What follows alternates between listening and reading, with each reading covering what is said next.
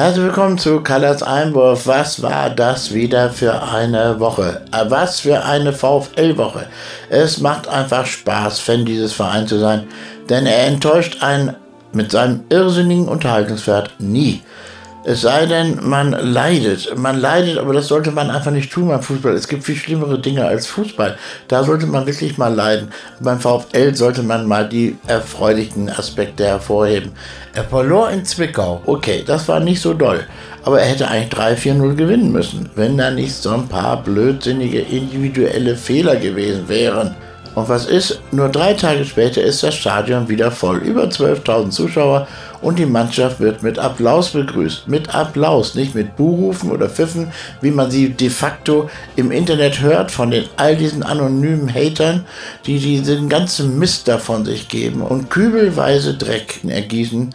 Diese Pfeifen sind einfach nicht im Stadion. Das ist das Schöne. So, und dann ging es los. Flutlicht, alles war gemacht. Bombenwetter. Der VfL spielt klasse, haut zweimal den Ball gegen den Pfosten und dann passiert ein Riesenpatzer von Adamczyk. Er produziert das Kaktor des Jahres, indem er da irgendwo den Ball einem Pferder direkt auf die Füße legt und der eigentlich gar nicht mehr anders kann, als den Ball über die Linie zu bringen. Aus einem Meter, das schafft sogar noch ich. Egal, so ging es nun in die Halbzeit. Und da kam zum ersten Mal so eine Art, oh shit, Jetzt stecken wir langsam im Abstiegsstudel drin, wenn das so weitergeht. Aber der VfL hat ja gut gespielt. Hat das nicht auch schon gegen 60 München? Ich kriegte leichte Zustände, aber die zweite Halbzeit ging dann los. Der VfL spielte ganz schön munter drauf los. Das 1 zu 1 war eine Frage der Zeit. Aber dann war jemand so ein Getränketablett, wie man es vielleicht von McDonalds her kennt, ausfällt. Und es soll wohl auch noch ein Plastikbecher geflogen sein. Also unterbrach der Schiedsrichter Spiel und schickte beide Mannschaften in die Katakomben.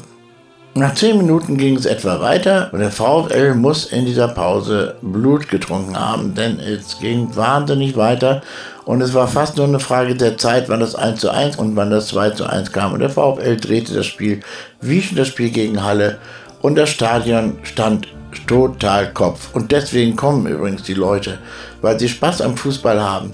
Richtigen Fußball. Wieso richtigen Fußball? Vor dem Spiel passierte nämlich etwas ganz anderes. Die Violet Crew hatte ein fantastisches Banner gefertigt über die gesamte Ostkurve entlang. Dort stand zu lesen Katar 2022 geplant von Korrupten, umgesetzt von Mördern. Mehr sollte man eigentlich fast gar nicht mehr dazu sagen müssen.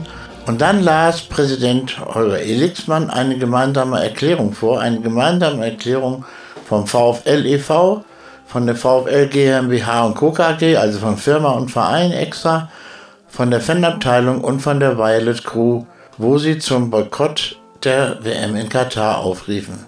Die ganzen einzelnen Geschichten dazu sind längst bekannt und mittlerweile haben sich ja sogar die Medien dazu entschlossen, täglich darüber zu berichten, wie grausam eigentlich alles in Katar ist. Und trotzdem fahren sie alle hin und berichten darüber. Das werde ich nie verstehen. Ich will es auch nicht verstehen. Und wenn die NOZ dann heute feststellt, dass man in Katar Probleme kriegt, wenn man schwul ist, das sowieso schon feststeht, weil irgendein EA-Sports-Spiel, also ein Computerspiel, festgestellt hat, wer, wer, Weltmeister wird. Also das Ganze auch noch lustig verpacken. Wenn dann noch festgestellt wird, welche Frauen mit nach Katar fliegen, von welchen Spielern, dann kriege ich das ganz, ganz große Kotzen.